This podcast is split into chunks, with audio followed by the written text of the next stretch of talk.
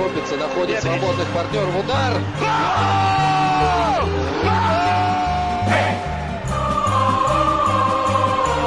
Russisch Brot. Der Podcast zur Fußball-WM 2018. Von der Taz und Detektor FM. Meinst du, es regnet heute in England? Ich glaube, es regnet so 300 Tage im Jahr in England. Aber heute ganz besonders. Ich glaube auch, dass es heute richtig aus Eimern schüttet. Es regnet ja sogar hier. Ja, so weit reicht der Regen der äh, Der Trauer der und Nation. der Verwunderung aller Fußballfans weltweit. Glaubst du, in Kroatien scheint heute die Sonne? Ich glaube, da scheint heute richtig allen die Sonne aus dem Arsch. Ja, die haben gestern England rausgekegelt, stehen jetzt im Finale. Richtig gekämpft. Richtig gekämpft. Ja. Richtig hart erkämpfter Sieg mal wieder. Wir sprechen mit Jan Feddersen von der Taz später darüber und außerdem darüber, warum eigentlich Fußball so viele Menschen bewegt. Auf der ganzen Welt. Ne? Ich will noch eine Sache zu diesem Spiel sagen. Und zwar will ich noch, äh, das geht raus an unseren Kollegen Jan Kruse, der gesagt hat, äh, wenn England gegen Kroatien ins Halbfinale, ins Finale einzieht, dann ist das so ein super einfacher Turnierverlauf gewesen wie Deutschland 2002. Und jetzt sieht man äh, überhaupt nicht. Also Jörn ist ja nicht der Einzige, der das gesagt hat. Jörn das ist nicht persönlich gemeint, falls du das jetzt hörst. Ähm, aber krass, oder? Man sagt, ey, England gegen Kroatien, das ist ja ein geschenktes Finale. Und Ja. jetzt auf einmal, zack. Ähm, darüber reden wir. Schweres Geschenk.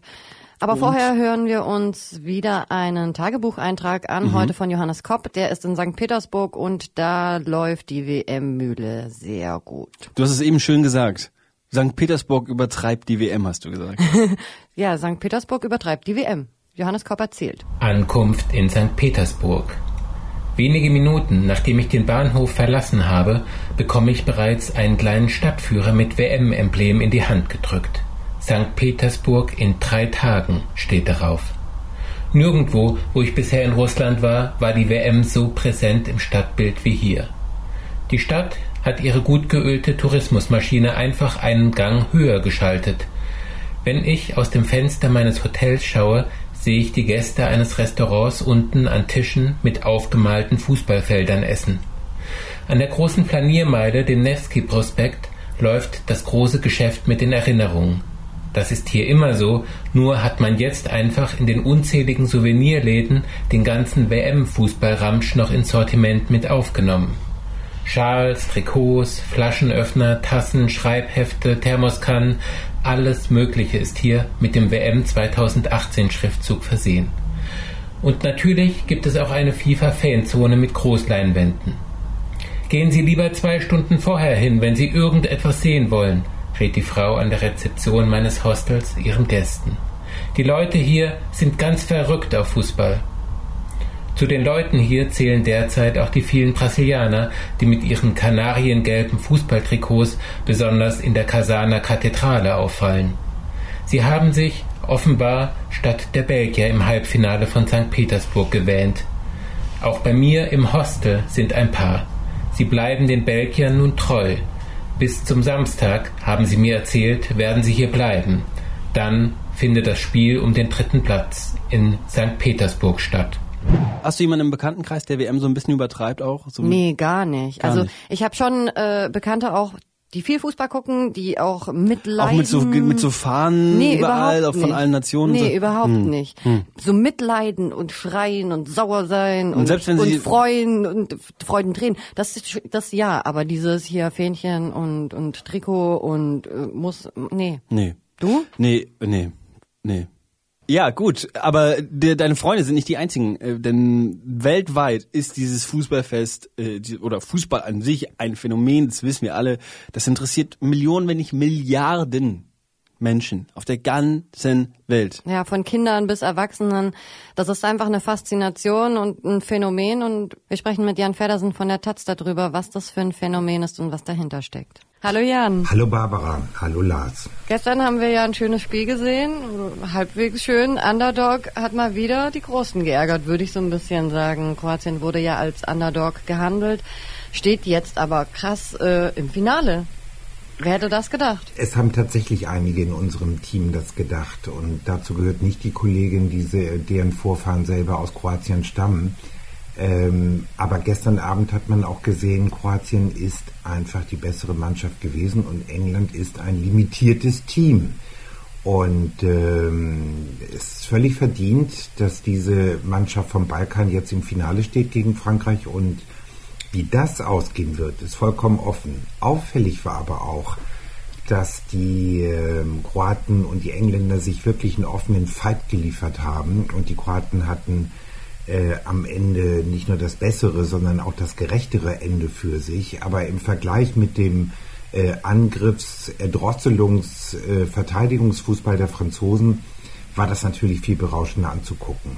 Was ich halt immer auch schön finde, wenn man so auf die Ränge guckt oder auch einfach in den Medien liest, wie sich die Fans zu Hause in den Stadien, vor den Fernsehen, auf Fanmeilen freuen. Gestern hat man so Bilder gesehen, wie beim 1-0 für England die Bierbecher hochfliegen und da eine Wolke oben drüber ist. Oder auch Prinz William hat ähm, über Twitter, glaube ich, war der englischen Mannschaft viel Glück gewünscht und hat geschrieben, Football's coming home. Was ist das? Was ist Fußball? Warum bewegt es so viele Menschen? Ich glaube, dass das ein äh, Spiel ist. Äh, wir haben darüber heute einen großen Text von der wunderbaren Alina Schwärmer, die sich über, den, über die globale Begeisterungsfähigkeit in Sachen Fußball äh, viele Gedanken gemacht hat. Und ich glaube, das hat damit zu tun, dass Fußball als Rasenschach, also als diese Steine hin und her schieben und sich um vier Züge vorausdenken müssen, viel zu gering erklärt ist. Und es ist auch viel mehr als Bolzerei es ist alles offen und äh, man könnte sagen, Fußball ist ein Sinnbild für das ganze Leben. Und interessanterweise ist die Begeisterungsfähigkeit jetzt während der WM nicht nur in Deutschland gar nicht so gering geworden, also nach dem Ausscheiden der DFB-Jungs, sondern in aller Welt fiebern alle mit. Und man hat das auch neulich äh, gehört, als die äh, Jungs in der thailändischen Höhle gefunden wurden. Und das war ja schon eine glückliche Nachricht, dass sie noch lebten, alle 13 also die zwölf Jungs und der Trainer, sondern das Erste, wonach sie sich erkundigten, war, wie stünde das denn jetzt um die WM? Und ähm, da kann man sagen, Thailand hat ja eigentlich die nächsten zwei Generationen, soweit kann man vielleicht gar nicht vorausgucken, aber das wissen wir.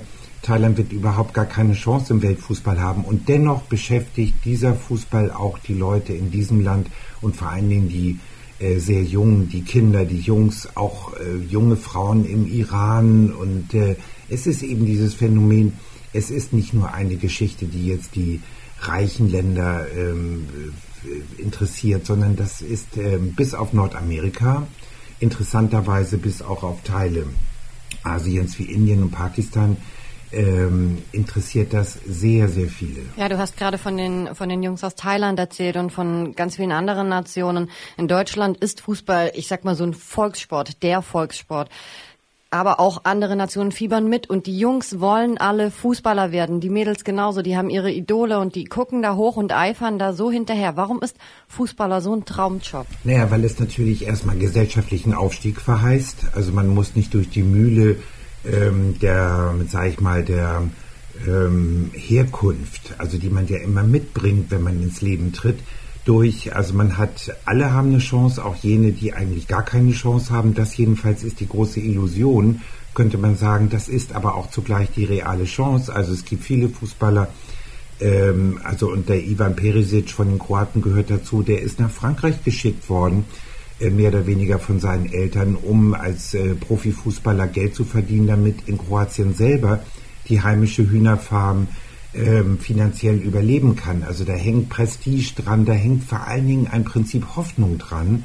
Und äh, ich würde sagen, Fußball ist das einzige globale Lagerfeuer, das wir haben. Und deswegen ist auch dieses WM-Turnier in Russland so wahnsinnig populär. Jetzt gibt es aber auch die Kehrseite, wenn äh, das mal nicht so gut läuft. Wir haben das in Deutschland erlebt nach dem äh, Vorrunden aus der DFB-Auswahl. Da war die Stimmung auf einmal nicht mehr so positiv. Das ähm, ist sowohl äh, in diesem gesellschaftlichen Kontext, aber auch die, die Enttäuschung äh, ganz individuell, die man empfindet, wenn das eigene Team ausscheidet. Ähm, was, also trübt das das Ganze nicht so ein bisschen vielleicht sogar? Ja, auch. Aber dann gibt es so, wie das eben immer auch im Grunde genommen im Fußball, dann tritt der Effekt ein, nach dem Spiel ist vor dem Spiel. Also es haben ja wirklich viele gedacht, und ich gehörte mit dazu, Deutschland könne nochmal Weltmeister werden. Aber das ist ein magischer Glaube. Also nach einem WM-Titel, also dann nochmal mit äh, ziemlich dem gleichen Kader nochmal antreten und dann nochmal gewinnen, nochmal die Spannung aufbauen, nochmal irgendwie hungrig sein. Das ist eben äh, schwierig. Offenbar haben wir das bei den Deutschen gemerkt, es ist unmöglich. Aber Fußball in Deutschland ist äh, auch nicht nur Prinzip Hoffnung, sondern das ist eigentlich eine Arroganzposition. Wir sind doch sowieso die Größten und wir haben jetzt in Russland festgestellt, nee, stimmt nicht, sind nicht, andere können auch toll spielen. Siehe jetzt äh, im Finale Frankreich, Kroatien, aber auch Belgien.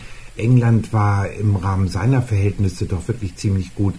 In Deutschland ist das Problem, man glaubt, wir haben immer, also um das jetzt mal industriell zu übertragen, wir haben doch immer tolle Autos gemacht, wir sind Weltmarktführer, wir haben quasi die Luxuskarossen. Und wenn dann plötzlich eine ökologische Transformation nötig ist und Elektroautos und entsprechende Antriebe wichtig werden, sind alle beleidigt und fangen auch an, nationalistisch zu denken und ist äh, verschnupft. Und ich sehe da hier die Parallele, aber im globalen Zuschnitt ist Fußball auch in Deutschland ein Spiegel globaler Gefühle. Wenn man wenn man sich das jetzt so ansieht, also man hat einfach dieses Gewinnen mitjubeln und da gehört vielleicht auch einfach mal traurig sein auch dazu. Also das, man kennt das aus aus dem ganz normalen Alltag. Ähm, es gibt ein Auf und es gibt ein Ab. Also gehört gehören diese diese Traurigkeit, Enttäuschung und sowas zu einem Fan sein, zum Fußball mitfiebern einfach auch dazu. Aber auf der anderen Seite der Spielerseite, wenn wir uns das nochmal angucken, also wenn wir jetzt von einem Traumjob sprechen, Per Mertesacker hat sich ja dieses Jahr auf eine ganz andere Art auch geäußert und hat auch gesagt, es ist ein enormer Druck und auch was junge Spieler dort entgegengebracht bekommen. Ist das quasi die Schattenseite, womit wir da leben müssen und bekommen wir das gar nicht so richtig mit?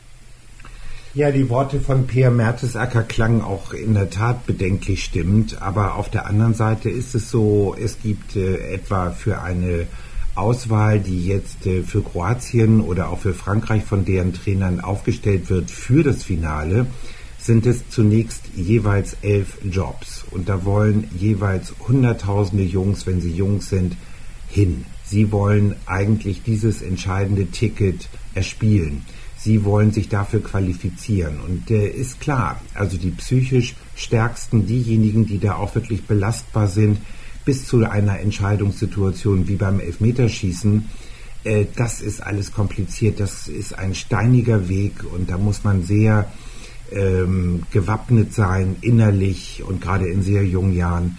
Äh, aber da kann man nur sagen, so ist das und so war das immer und so wird es immer sein. Und ähm, ich würde sagen, einer wie Per Mertesacker hat mit dem Fußball äh, die größte Karriere gemacht, die ihm möglich war mit seinen Talenten und ähm, er ist sozusagen, wenn er sich erinnert, so musste man das ja auch lesen, was er gesagt hat, er ist sozusagen jetzt seelisch erschöpft und kann sich noch gut daran erinnern, wie kraftzehrend das war, immer mit zu den Besten zählen zu müssen. Aber auch das lässt sich nicht suspendieren. Das gehört mit zum Leben und das ist eben sozusagen die Auslese. Fußball hat nur im Vergleich mit den allerbesten Jobs, äh, sagen wir, in den Regierungsapparaten oder auch in ähm, bürgerlichen Institutionen den Vorteil, dass Jungs von ganz und auch Mädchen von ganz unten nach oben kommen können. Also das ist eine Verheißung, die nur wenige Sektoren in irgendeiner Gesellschaft bieten können.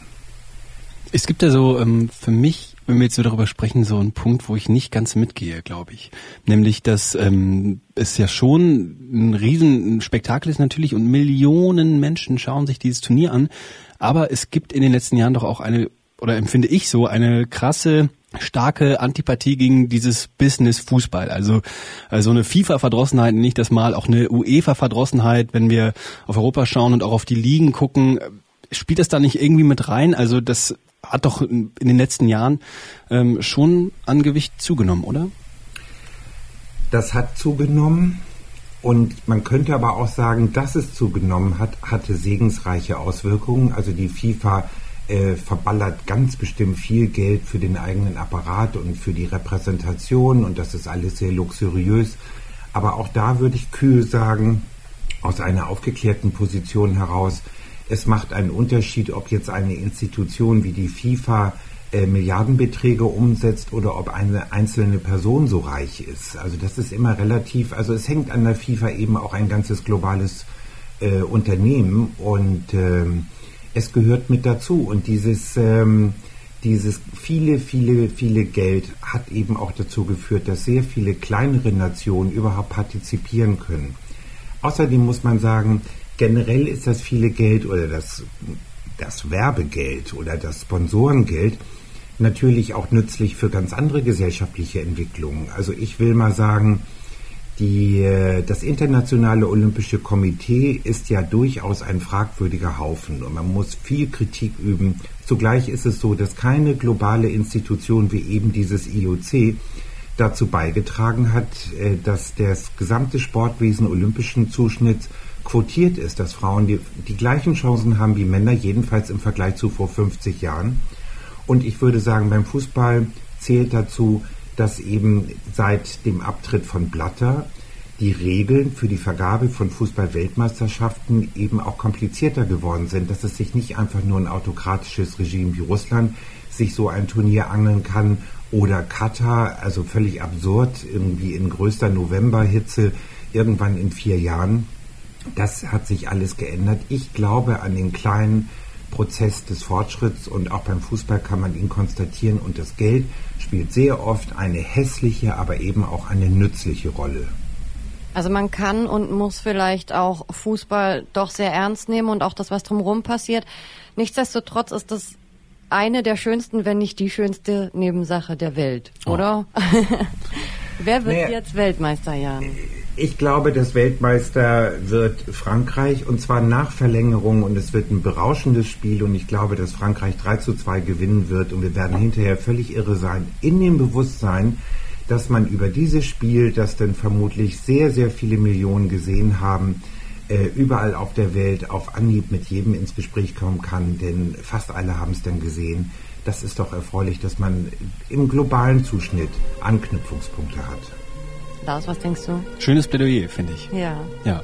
Äh, ich glaube auch, dass Frankreich Weltmeister wird, aber ich, weißt du, ich habe es, ich kann es nicht fassen. Diese WM hat jeden, aber auch jeden Tipp von mir eiskalt ruiniert. Obwohl ich gestern. Du hast gestern auf Kroatien. Ich habe gestern auf Kroatien getippt, getippt aber ich habe es mir anders vorgestellt. Also es geht schon in eine bessere Richtung. Ich glaube auch Frankreich gewinnt das Ding und ich finde den Vorschlag von Jan eigentlich gar nicht so schlecht, dass es in die Verlängerung geht. Das ist meiner Meinung nach Kroatiens Stil äh, bei diesem Turnier ähm, den Gegner mürbe zu spielen und zu gucken, dass man irgendwie ähm, noch in die, in die Extra-Time kommt. Und ähm, ja, dann denke ich aber auch, hat Frankreich nicht nur die bessere Verteidigung und nicht nur die vielleicht beste Verteidigung bei diesem Turnier, sondern auch einfach einen super starken und extrem unterhaltenen äh, Angriff. Also ich mache es kurz und knapp. Ich glaube, Frankreich wird Weltmeister. Auf das Ergebnis kann ich mich noch nicht einigen, habe ich aber auch noch ein paar Tage Zeit. Bis dahin, viele Grüße nach Berlin. Alles klar, ihr beiden. Bis bald. Tschüss. Tschüss. Tschüss.